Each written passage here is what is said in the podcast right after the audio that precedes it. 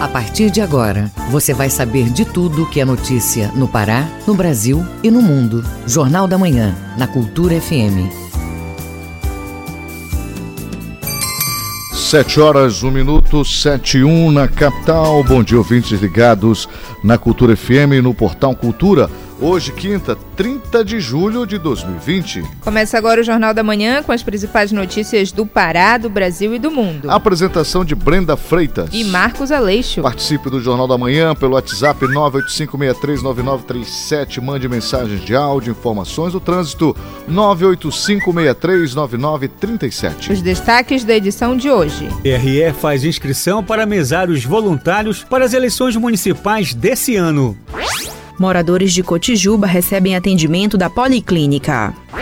Crédito consignado muda regras para aposentados e pensionistas.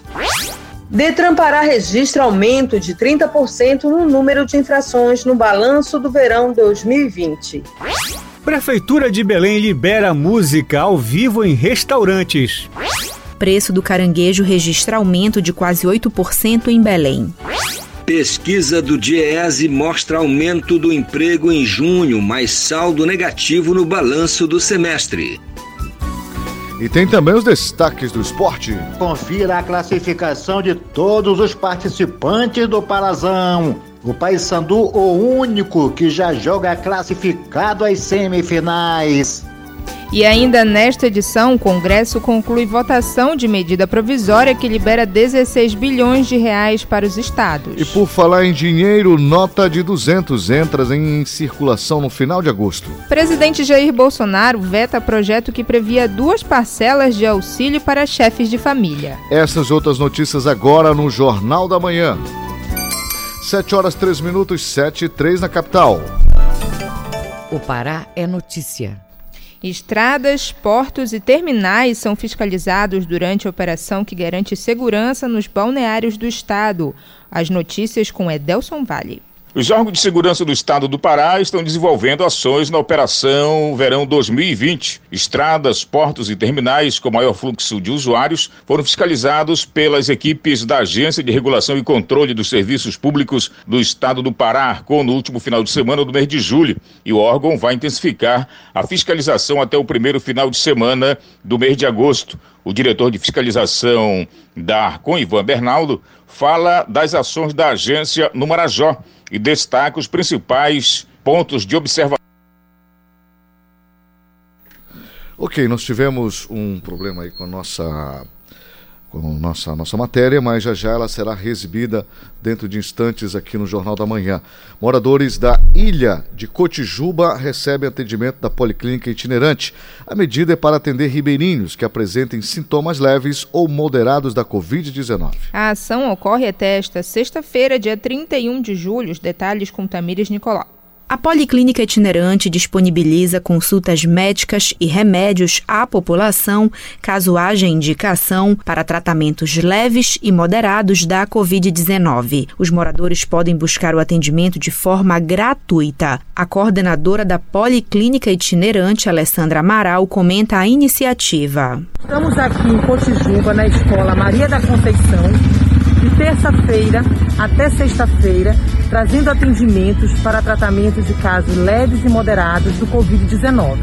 Os atendimentos ocorrem de 8 da manhã até uma e meia da tarde na Escola Estadual de Ensino Fundamental e Médio Professora Marta da Conceição, que fica na rua Jarbas Passarinho. Tamires Nicolau, Rede Cultura de Rádio. Vamos agora às notícias do Oeste do Pará com Miguel Oliveira. Bom dia, Marcos Aleixo. Bom dia, Brenda Freitas, ouvinte do Jornal da Manhã. A Câmara Municipal autorizou a Prefeitura de Santarém a municipalizar um trecho de quase 4 quilômetros da rodovia federal Santarém-Cuiabá, a BR-163, que hoje está sob a responsabilidade do DENIT. Com a incorporação do trecho ao município, a manutenção, ampliação e outras obras de melhoria passam a ser de responsabilidade do município. Ainda no setor de transporte, uma equipe da Comissão de Aeroportos da região amazônica, Comara, com maquinários e suprimentos alimentícios transportado por um avião Búfalo da FAB, já está em Oriximiná para recuperar a pista de pouso do aeroporto local. A obra é habilitar a pista para receber voos noturnos. A pista de Oriximiná é muito usada para voos de aeronaves que transportam pacientes para outros municípios e fornecer serviço de companhias aéreas regionais. Em Belterra, por causa da pandemia de Covid-19, os funcionários da prefeitura somente ontem voltaram a dar expediente nos órgãos da prefeitura. Em Uruará, a Polícia Federal cumpriu um mandado de busca e apreensão como parte da investigação que mira a extração ilegal de madeira na região da rodovia transamazônica. O ex-secretário de Meio Ambiente do município, Bruno Ribeiro do Vale, antes da chegada dos policiais, tentou esconder o celular no vaso sanitário. A investigação se estendeu por Brasil Novo, Medicilândia, Uruará e Altamira. O juiz federal Gilson Vieira, filho da Quarta Vara Federal, determinou o afastamento de agentes públicos, dentre os quais o secretário de Meio Ambiente de Altamira, Lúcio Paulo Costa, dois policiais civis e o policial federal rodoviário Valderson Vaz da Silva. Agora, para encerrar, uma notícia interessante no enfrentamento da Covid-19, Marcos Aleixo, aqui em Santarém, no hospital de campanha, um casal recebeu alta e comemorou o aniversário do marido. A esposa, que havia recebido alta dois dias antes, esperava por ele na saída do hospital com um bolo para cantar o parabéns para você. Eles estão casados há 42 anos. De Santarém, Miguel Oliveira, Rede Cultura de Rádio. Felicidades então ao casal que fique como exemplo aí a alegria, não é? A, a, a vontade de viver e claro, graças a esse apoio que está sendo levado não só aqui na capital, região metropolitana, no interior do estado, e ver um casal feliz como esse, comemorando, celebrando a vida e muito mais esse tempo todo de casados. Então, realmente é uma cena muito bonita de se ver e a gente espera que, assim como esta cena, muitas outras possam acontecer e tomara também que não seja necessário que todos estejam comemorando e celebrando na porta do hospital e sim nas suas casas com muita saúde. 7 horas 8 minutos, 7 e 8 na capital. Hora de acompanhar os destaques do Giro do Interior e a gente começa falando do convênio que garante obras de infraestrutura na área da Transamazônica. Quem nos conta é o repórter Bruno Barbosa.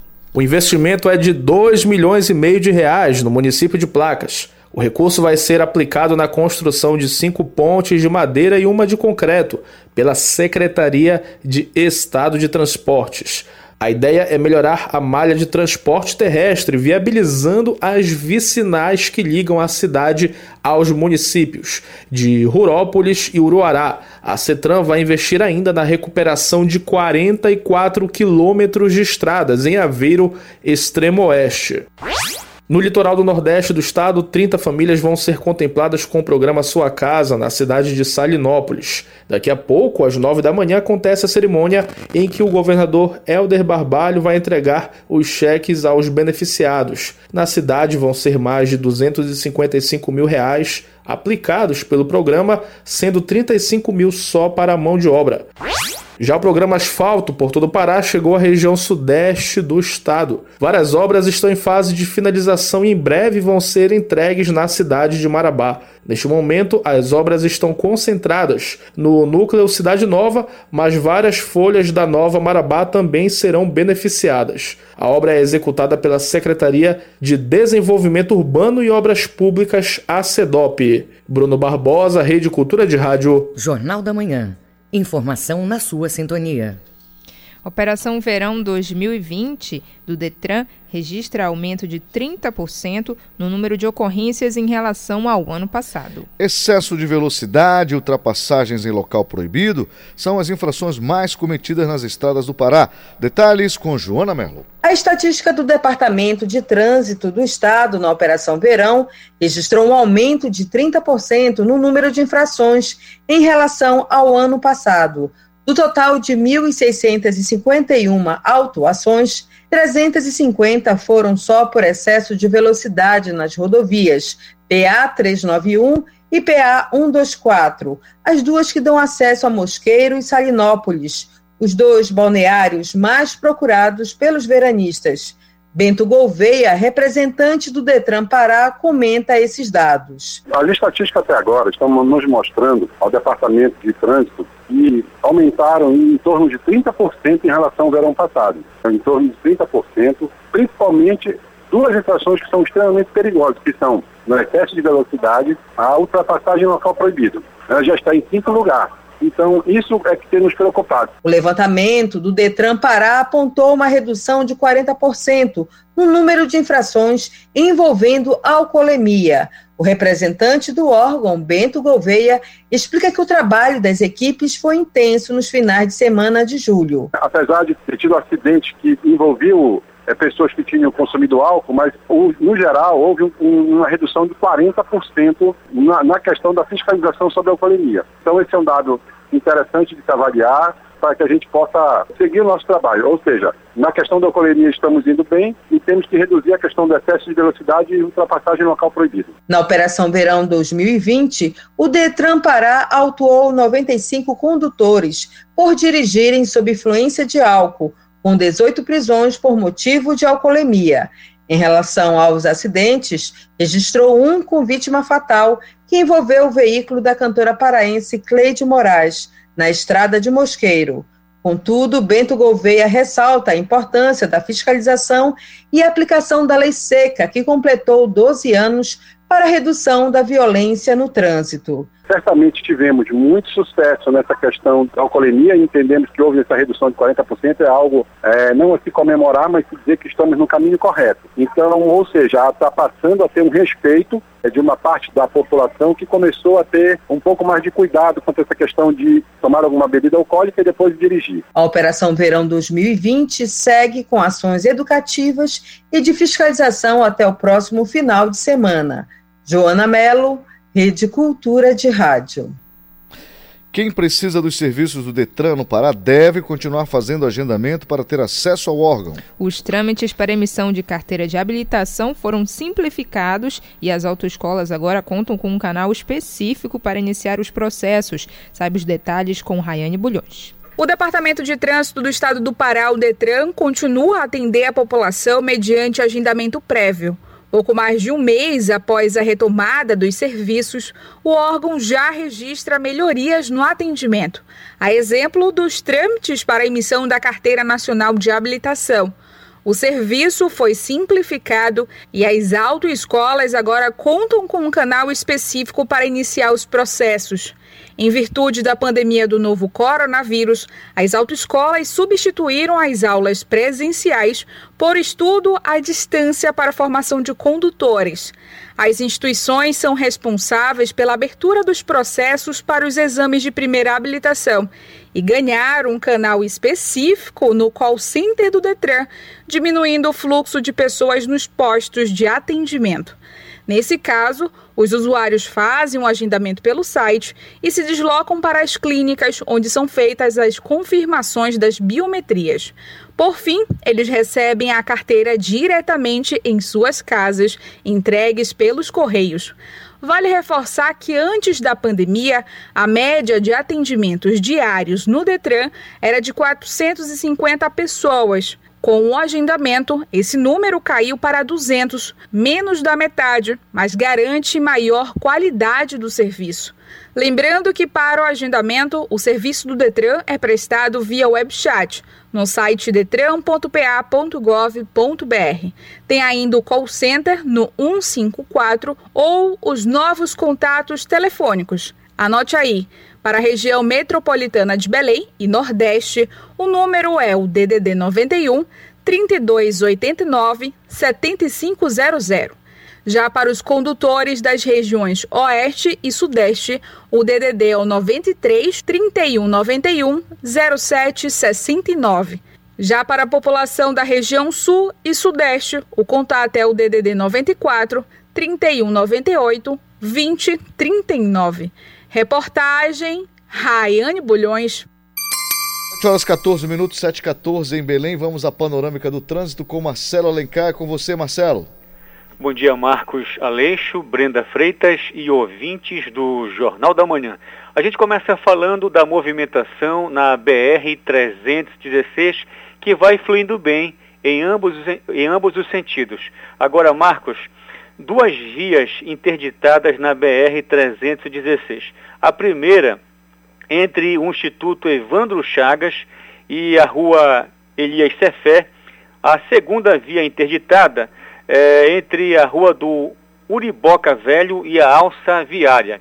E o trânsito está bastante intenso é, no município de Marituba, velocidade média 19 km por hora. Toda atenção é importante dos motoristas. Agora vamos verificar a movimentação no Almirante Barroso. Vai fluindo bem em ambos os sentidos, mas com moderação no sentido do entroncamento para São Brás, principalmente nos trechos da Tavares Bastos e Avenida Júlio César. Movimentação intensa no, na Augusto Montenegro, no sentido do entroncamento para o distrito de Coraci, vai fluindo tranquilamente no sentido de Coraci para o entroncamento. A atenção deve ser muito importante nos trechos da Mário Covas e também eh, no Tenoné movimentação tranquila na Visconde Souza Franco, já na João Paulo II no sentido de Belém para Ananindeua, vai fluindo lentamente, no sentido de Ananindeua para Belém, na João Paulo II, já vai apresentando vários trechos de lentidão. Principalmente chamamos atenção para é, vários alagamentos que ficam na João Paulo II, próximo ali da área de preservação ambiental do Parque do Utinga. A Secretaria de Urbanismo de Belém informa que parte do elevado localizado na Avenida Augusto Montenegro está interditado para obras de manutenção. Segundo a secretaria, a obra foi dividida em duas etapas. A conclusão das atividades, Marcos Aleixo, devem ocorrer até o dia 14 de agosto. Até amanhã, a pista do elevado no sentido entroncamento será interditada. Por conta disso, os veículos que buscam o centro da cidade deverão passar para a pista da esquerda. A CEMOB informa também que fará a orientação do trânsito no local nos horários de pico. Marcelo Alencar, diretor da redação para o Jornal da Manhã, segue com vocês Marcos Aleixo e Brenda Freitas. 7 horas 16 minutos, 7 e 16 na capital. Ouça a seguir no Jornal da Manhã. Novo decreto municipal libera apresentação musical em restaurantes. Não toque no seu rádio, voltamos já. Estamos apresentando Jornal da Manhã. Participe da votação para o troféu Meio de Campo e escolha os destaques do Parazão 2020. Acesse portalcultura.com.br e vote para eleger os melhores da temporada. Troféu Meio de Campo. Apoio Governo do Pará. Por todo o Pará. Alubar. Equatorial Energia. Sebrae. Bougainville. VGA. Café Líder. Reina Farma. Examais. Aspeb e Amazon Power. Realização Cultura Rede de Comunicação. Não perca a volta do Parazão 2020. A TV Cultura leva até você os cinco jogos da nona rodada. Neste sábado, nove e meia da manhã, Carajás e Itupiranga. Às três e meia da tarde, Castanhal e Tapajós. Paragominas e Paysandu, às sete da noite.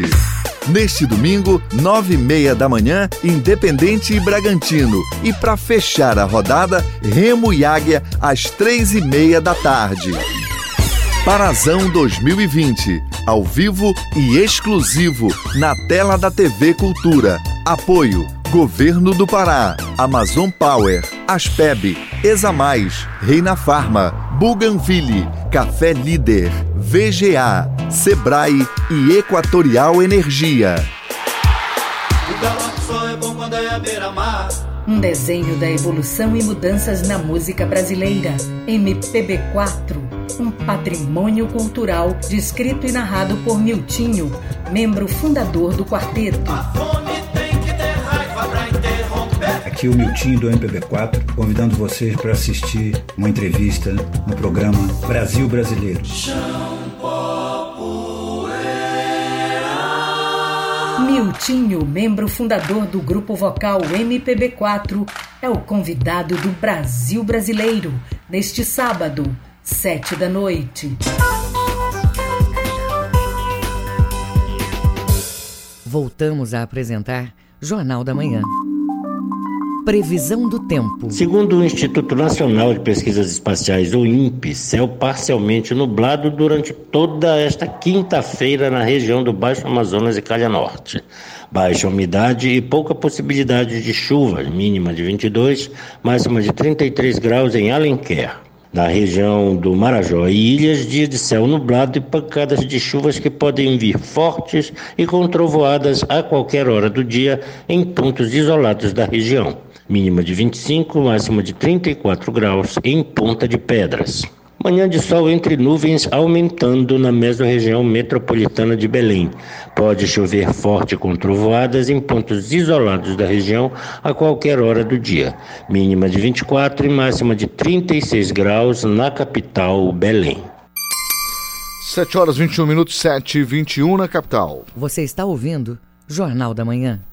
O novo decreto municipal sobre o plano de retomada econômica de Belém, publicado essa semana, liberou a apresentação musical em restaurantes. A nova publicação, mas com restrições, vai ser publicada, quer dizer, foi publicada e merece uma atenção especial por parte dos artistas, principalmente. Né? Detalhes com Marcelo Alencar. A nova publicação autoriza a apresentação musical em restaurantes na capital paraense com restrições e modifica o protocolo de segurança do setor. Após quatro meses sem apresentações presenciais, o cantor e compositor Gabriel Gonçalves aponta a dificuldade longe dos palcos nos finais de semana e a expectativa da retomada ao trabalho musical após o anúncio da liberação do decreto. E ainda está sendo um período bem difícil para mim. Isso nos pegou de surpresa. Estávamos cantando todo final de semana, levando nossa arte com alegria, motivação, profissionalismo e conseguindo viver dela. Depois desse decreto, as coisas vão começar a voltar devagar e eu estou ansioso para isso, para voltar a cantar, voltar a levar arte em forma de música para a vida das pessoas e conseguir me manter. A partir de agora, o decreto ajusta as seguintes medidas de apresentação de músicas ambientes dentro dos restaurantes com dois músicos, um apoio técnico, um cantor, um violão, um piano ou um DJ podem tocar músicas ambientes para alegrar as pessoas. O cantor Cássio Costa aponta os impactos positivos e negativos da pandemia no ambiente de trabalho musical e a volta da normalidade. Viver a pandemia foi se reinventar, foi buscar novos meios para se manter, para levar o pão de cada dia para casa, foi ir em busca de uma nova profissão. Sinceramente, foi quase que impossível. Não que nós músicos não conseguimos fazer ou aprender outras coisas. Aos poucos, tudo está voltando ao normal e eu espero levar muito swing pra galera, cantar aquelas músicas que marcaram muitos corações e garanto que cada palavra, cada letra, cada nota vai sair direto do coração. Os outros protocolos de segurança continuam valendo para o funcionamento dos restaurantes, como horários, limite de clientes,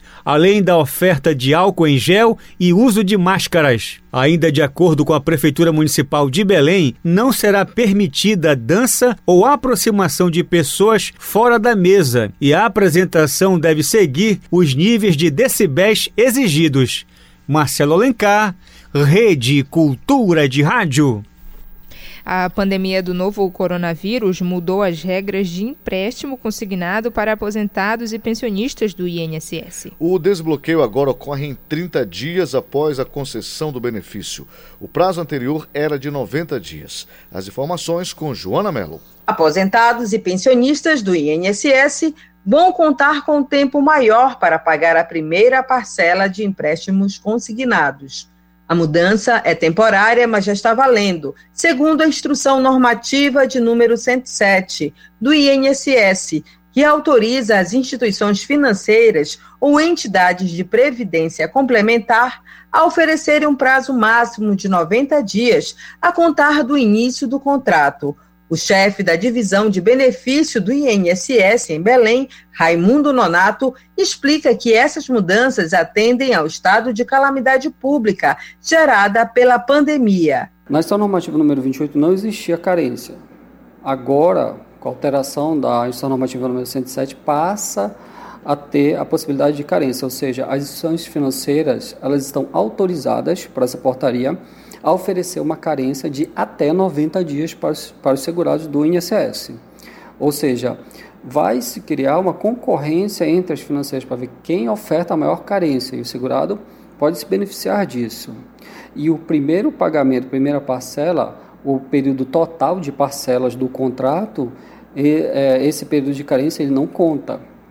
Ele vai ser jogado para frente, ele vai ter o período normal de contratado junto à financeira para o desconto.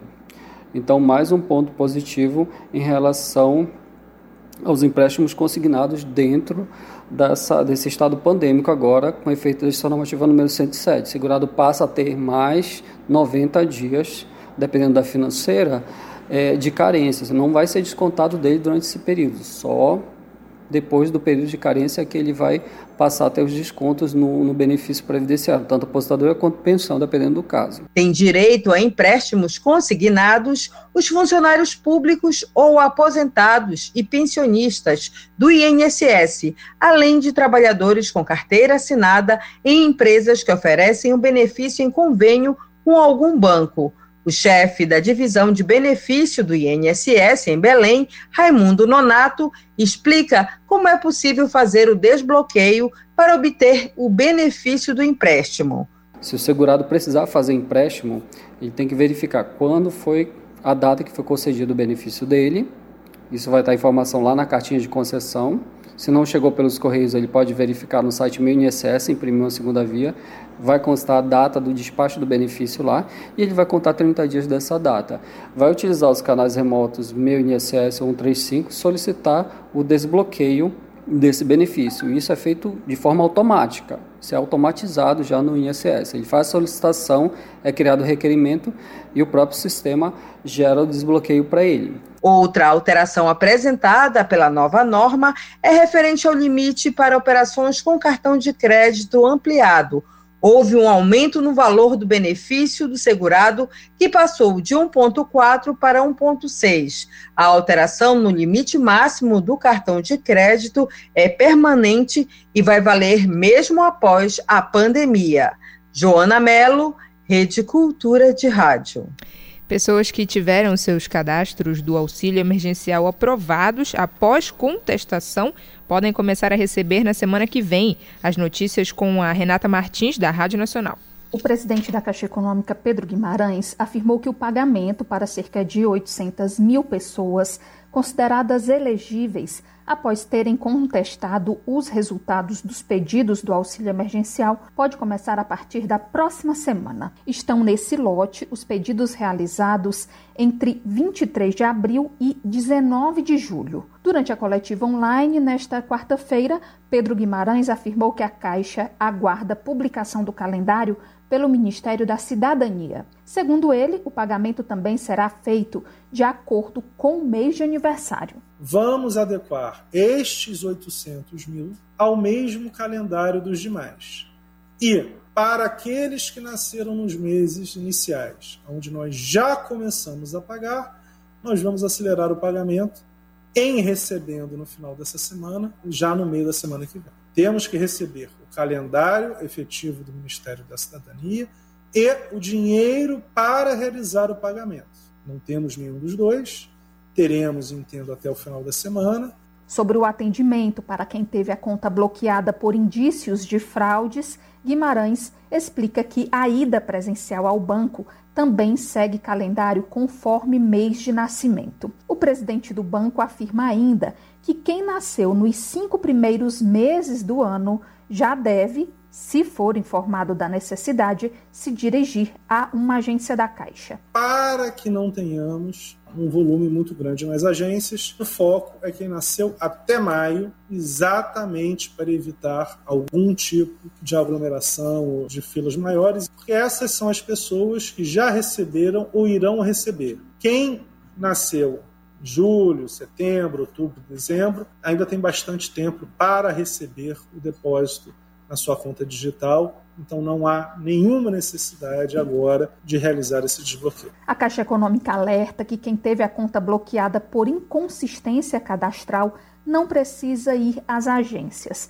Para desbloqueio, o usuário deve utilizar o Caixa Tem, que é o único meio reconhecido pela Caixa para a troca de informações. O aplicativo vai apresentar as orientações necessárias para o envio dos documentos. Da Rádio Nacional em Brasília, Renata Martins. 7 horas 30 minutos, 7h30 na capital. O Mundo é Notícia.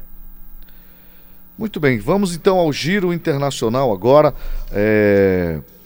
acompanhando as principais notícias com Ana Tereza.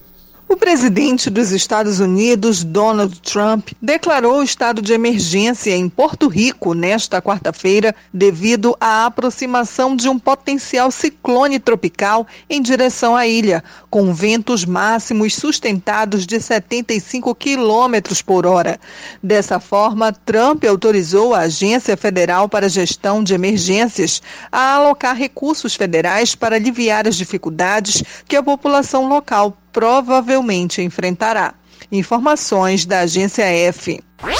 A economia da China crescerá 1,6% este ano, mas voltará ao ritmo anterior à pandemia em 2020, com expansão de 7,9%, de acordo com as projeções atualizadas em relatório do Banco Mundial divulgado nesta quarta-feira. Embora a previsão para este ano represente o menor crescimento desde 1976, avançar 7,9% em 2021 significaria a alta mais rápida desde 2012. Informações da agência F. Atitudes nacionalistas podem prejudicar a distribuição de vacinas contra a Covid-19 no mundo e devem afetar principalmente os países mais pobres, alertam agências internacionais de saúde. Especialistas acusam os países mais ricos de agir por conta própria, firmando acordos com farmacêuticas para garantir milhões de doses de candidatas a vacinas promissoras para os seus cidadãos como os do Reino Unido, Estados Unidos e União Europeia, o que estaria minando o esforço global. Agências de saúde planejam um esquema de compra em massa e de distribuição igualitária de vacinas em todo o mundo. Informações da agência Reuters. Ana Tereza Brasil, para a Rede Cultura de Rádio. 7 horas 31 minutos, 7 e 31 na capital. Ouça a seguir no Jornal da Manhã. A seguir as notícias do esporte. Não toque no seu rádio, voltamos já. Estamos apresentando Jornal da Manhã. ZYD 233, 93,7 MHz. Rádio Cultura FM, uma emissora da Rede Cultura de Comunicação. Fundação Paraense de Rádio Difusão, Rua dos Pariquis, 3318. Base operacional, Avenida Almirante Barroso, 735, Belém, Pará, Amazônia, Brasil. Voltamos a apresentar Jornal da Manhã. Tábuas de marés. Em Salinas, Marudá e Algodoal, a maré está enchendo e atinge o seu ponto máximo às 10 para as 10 da manhã. A maré baixa acontece às 5 para as 4 da tarde. Na ilha de Mosqueiro, maré vazando com baixa mar prevista às 2h15 da tarde e pré-mar às 20 para as 8 da noite. No porto de Belém, a maré está cheia, já começa a vazar com baixa mar prevista às 2h25 da tarde. A próxima pré-mar acontece às 8h15 da noite. No porto de Vila do Conde, em Barcarena, maré enchendo, com pré-mar prevista às 5 para as 8 da manhã. Baixa mar às 3 e 10 da tarde. No Trapiche de Breves, na ilha do Marajó, a maré está vazando e atinge o seu ponto mínimo às 9 e 10 da manhã. Maré alta às 15 para as 3 da tarde. 7 horas 34 minutos, 7 e 34 na capital. Esporte. Vamos agora às notícias do esporte com Alexandre Santos. E nós começamos com o amadorismo. CBFS divulga novo calendário e competições nacionais de futsal só a partir de outubro. Entenda tudo isso com Manuel dos Santos Alves. Saiu mais um calendário da Confederação Brasileira de Futsal na tentativa de realizar as competições nacionais desta modalidade esportiva na temporada 2020. É o terceiro calendário feito só este ano. Os dois primeiros não saíram do papel por causa do coronavírus. Esse novo calendário começa com a Copa do Brasil a partir do dia 3 de outubro. Agora, acompanhe as datas das primeiras competições a serem disputadas com a participação de representantes do Pará. A primeira será a Taça Brasil Adulto Masculino de 18 a 24 de outubro, devendo ser em Teresina, no Piauí. Aqui o representante do Pará vai ser o Skylândia de Mocajuba, que foi o último campeão paraense da categoria principal. A outra competição, também marcada para esta data de 18 a 24 de outubro, ainda está sem local definido. É a Taça Brasil Sub-20 feminino, cujo representante paraense vai ser a SMAC. Manuel Alves, para a Rede Cultura de Rádio. Quando a bola parou de rolar em março após a oitava rodada, o Paysandu com 19 pontos segue líder e o único classificado às semifinais. Depois o Remo com 17, o Castanhal com 14, Paragominas 13, Águia com 11, Independente e Bragantino empatados com 10, Tapajós e Itupiranga 7 e o Carajás, o Lanterninha, já eliminado com dois. A TV Cultura transmite os cinco jogos da nona rodada. Na Cruzu, o Paysandu treina para enfrentar o Paragominas neste sábado às sete da noite no Mangueirão. O atacante David Souza, 32 anos, natural de São Paulo, 1,78m, sabe das dificuldades de vencer o Paragominas no sábado. Sabemos da dificuldade que vamos ter, né? Independente da parada, eles estão treinando também e iremos encontrar uma equipe difícil, mas procuramos, é, com todo respeito, buscar a vitória, né? Porque precisamos acabar essa, essa primeira parte aí do campeonato aí na primeira colocação. O atleta garante estar pronto para ajudar o seu clube. Independente de quem jogue ali, né? Eu tenho certeza que vai dar a conta do recado, que vai corresponder à, à expectativa do, do Paysandu, do professor, né? Mas claro, é, trabalhamos de, diariamente, buscando o nosso espaço, né? Sempre respeitando os nossos companheiros. E a decisão que o professor tomar, eu tenho certeza que, que vai ser a melhor para o grupo. No Baenão, o Leão Azul de Antônio Baena treina até este sábado para o jogo de domingo às três e meia da tarde no Baenão com o Águia de Marabá. O atacante Gustavo Hermel, 25 anos, 1,65m, natural de Pernambuco, reconhece que jogar sem torcida é complicado. Uh, a gente sabe que a torcida empurra a gente, não tem muito o que dizer, né? Eu acho que tem que passar por cima dessa dificuldade e, e logo, logo isso vai voltar ao normal e eles vão estar do nosso lado aí nos apoiando. O atacante de Charles, de 28 anos, natural do Paraná, jogando na Inter de Limeira, tendo marcado 10 gols em 28 jogos, está sendo aguardado para assinar contrato com o Remo. É mais um reforço que vem para o Remo. Alexandre Santos, para a Rede Cultura de Rádio. Os números da economia. Preço do caranguejo tipo médio era vendido em dezembro de 2019 a R$ 2,05 a unidade. Em junho, segundo pesquisa do Diese, o produto foi encontrado a R$ 2,21. Tamires Nicolau vai contar essa história.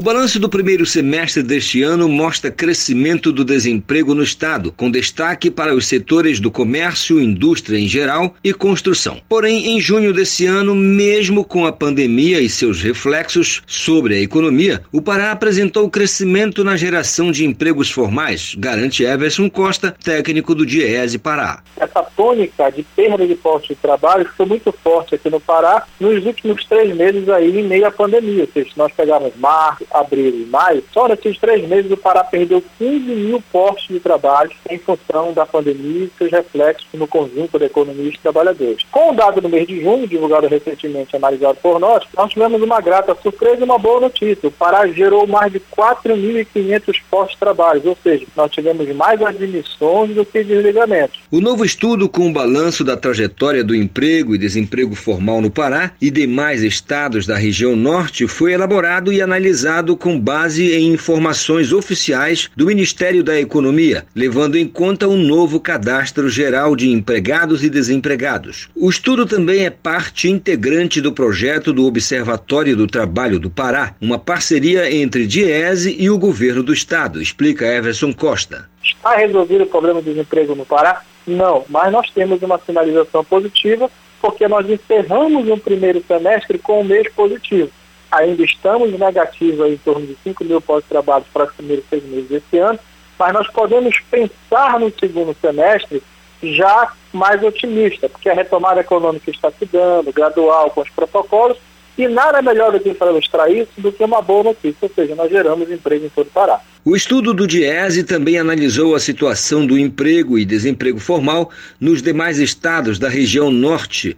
E no mês de junho, segundo o levantamento, a maioria dos estados do norte apresentou crescimento de empregos formais. O Pará encabeça a lista com 4.550 postos de trabalho, seguido dos estados do Tocantins, Rondônia, Acre, Roraima e do estado do Amapá. No mês de junho, apenas o estado do Amazonas apresentou saldo negativo de empregos formais, com a perda de 273 postos de trabalho. Isidoro Calixto, Rede Cultura de Rádio.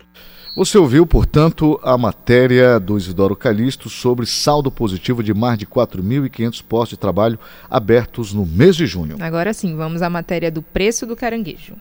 O levantamento foi feito em feiras e mercados de Belém e apontou um aumento de 7,80% na unidade do caranguejo durante o primeiro semestre de 2020. A taxa ficou acima da inflação, que teve índice de 0,36%. O técnico do Diese Pará, Everson Costa, explica o aumento. Os fatores que explicam o aumento também é, desse produto, além da própria demanda, por efeitos sazonais, afinal de contas é um produto que também sentiu influência não só da sua produção maior ou menor, mas também os períodos da pandemia.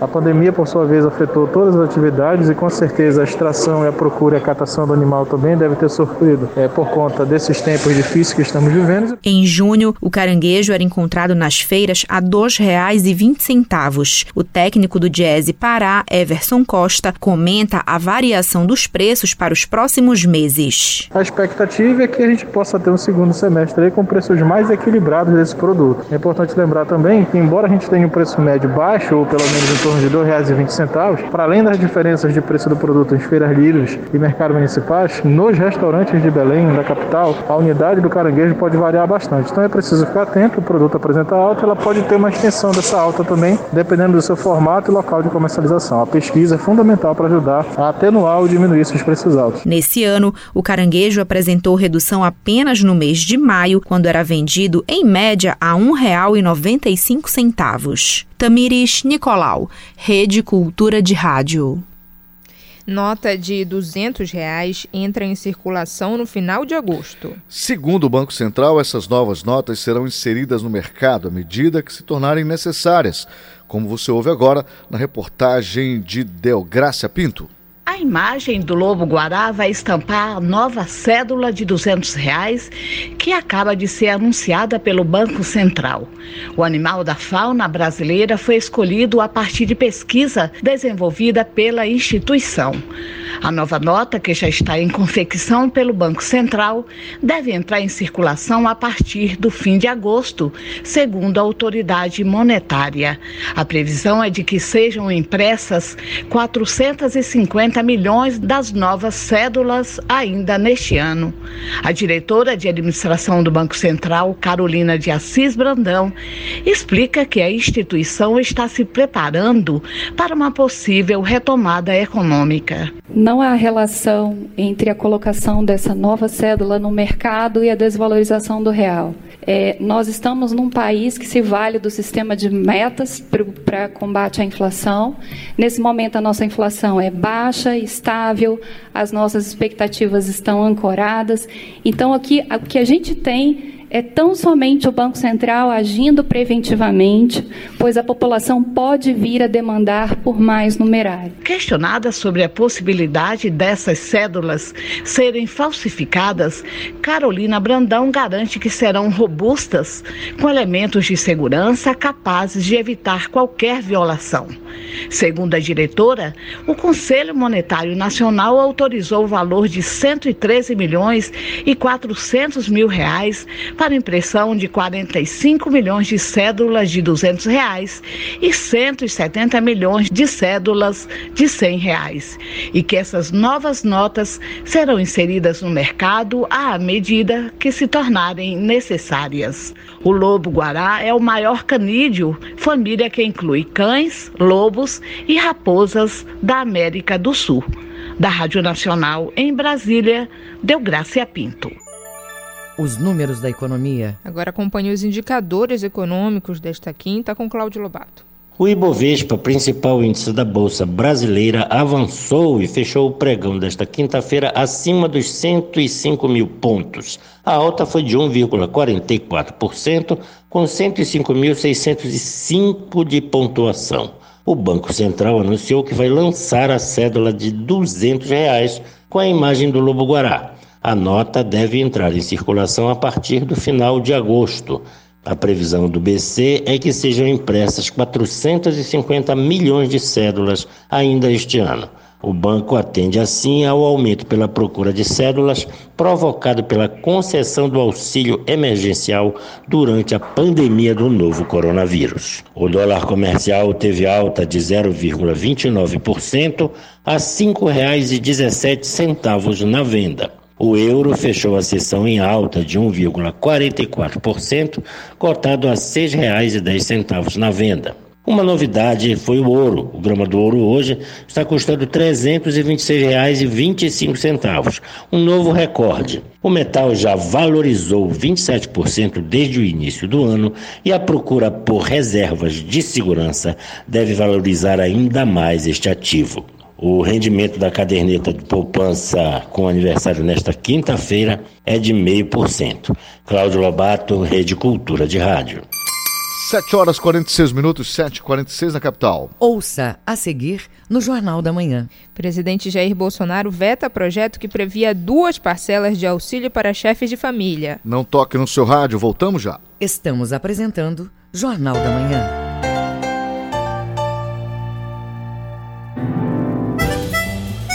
Cultura Instrumental, quinta, oito da noite, na Cultura FM.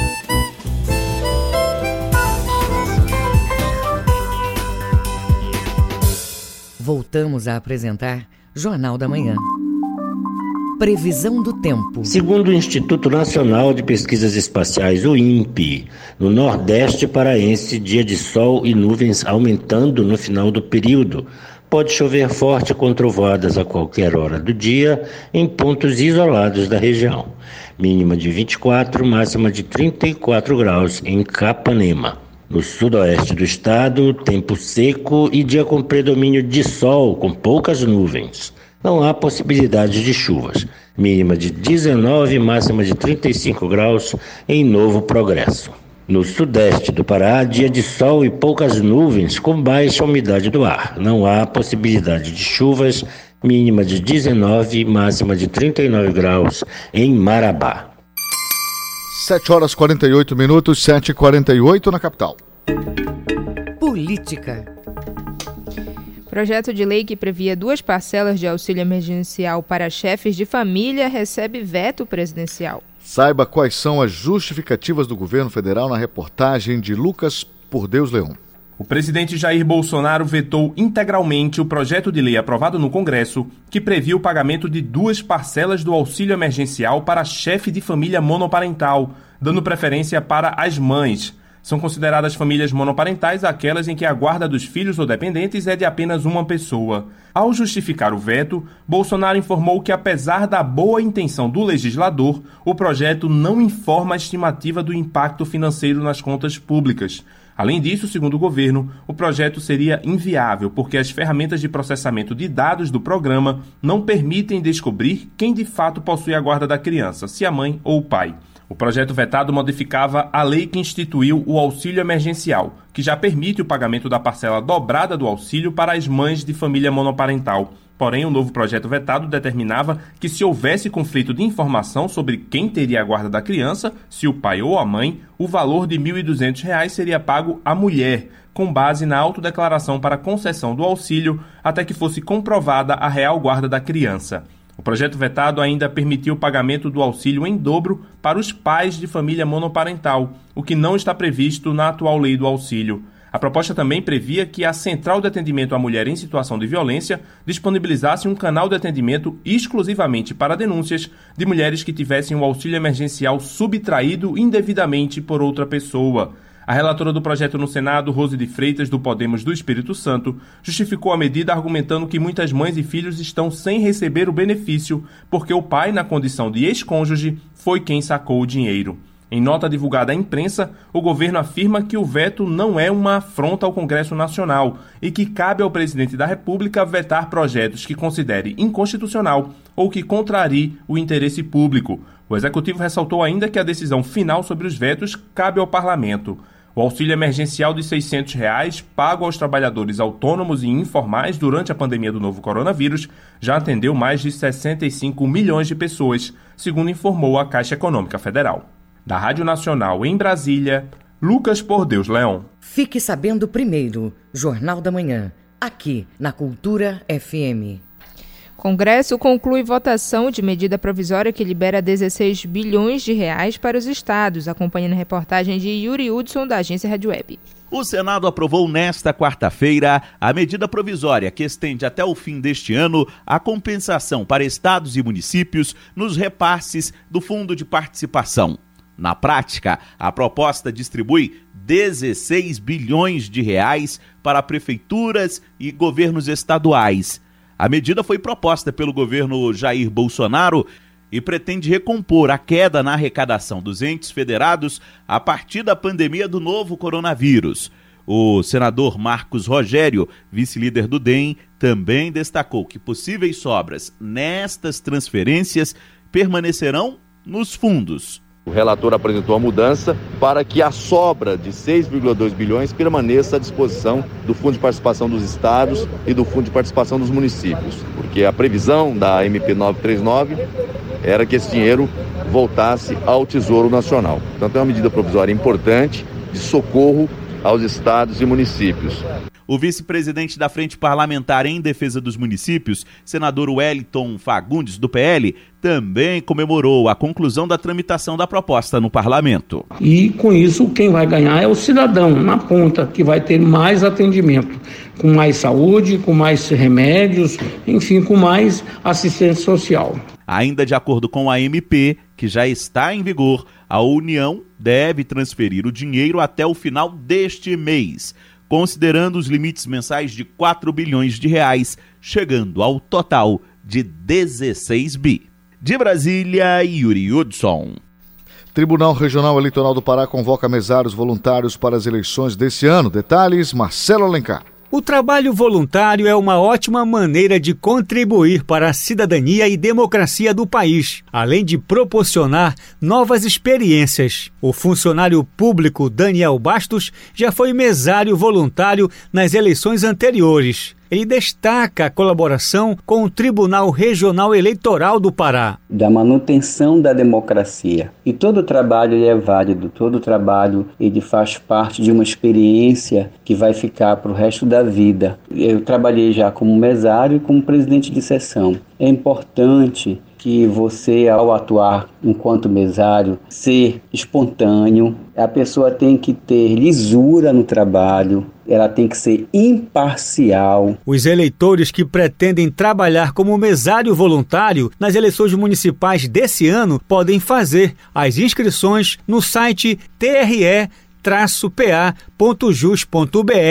No Pará, são 18 mil sessões. Por isso, a instituição precisa de, no mínimo, 80 mil mesários no dia da votação. A servidora do TRE Pará, Elane Santana, aponta até quando vão as inscrições e qual público pode atuar como mesário. Devem ficar abertos até primeira quinzena de agosto porque a partir do dia 18 de agosto é quando será iniciado o período oficial de convocação dos mesários. Elane Santana ainda explica a importância de ser um voluntário da Justiça Eleitoral. Qual é a importância desse mesário? É dizer que ele vai nos ajudar na transparência do processo eleitoral, porque as eleições, elas são de interesse de toda a sociedade. E o trabalho do mesário lhe garante que a vontade do eleitor seja respeitada. O trabalho não é remunerado, mas tem algumas vantagens. Entre elas, a dispensa do trabalho em dobro, sem prejuízo do salário, e o critério de desempate em alguns concursos públicos. Outras informações é só acessar o site tre-pa.jus.br. Marcelo Alencar, Rede Cultura de Rádio. 7 horas e 56 minutos, 7 horas e 56 minutos. Termina aqui o Jornal da Manhã desta quinta-feira, 30 de julho de 2020. A apresentação de Brenda Freitas e de Marcos Aleixo. E se você perdeu essa ou outras edições do Jornal da Manhã, acesse a conta do jornalismo no culturacastbox.fm. Outras notícias você confere a qualquer momento na nossa programação. Vem aí o Conexão Cultura, apresentação Adil Bahia.